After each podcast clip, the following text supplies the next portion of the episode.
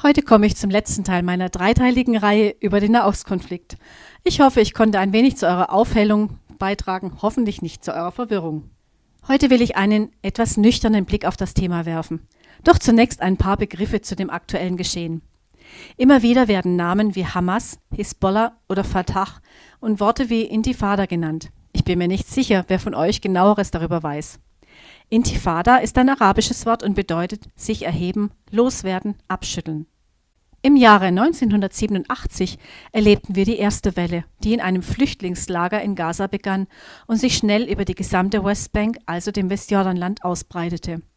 Zunächst waren es gewaltfreie Proteste gegen die Besetzung durch Israel, zum Beispiel Streiks oder die Verweigerung der Steuerzahlungen. Doch in der sechs Jahre andauernden ersten Intifada nahm die Gewalt stetig zu. Die zweite Welle begann im Jahr 2000 und dauerte fünf Jahre.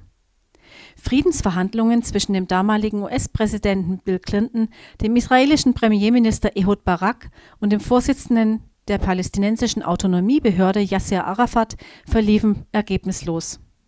Ausschlaggebend für die zweite Welle war dann, dass der damalige Kandidat für das Amt des israelischen Premierministers Ariel Sharon mit vielen Sicherheitsleuten den Tempelberg besuchte und dabei erklärte, dass dieser in israelischer Hand sei und auch bleibe.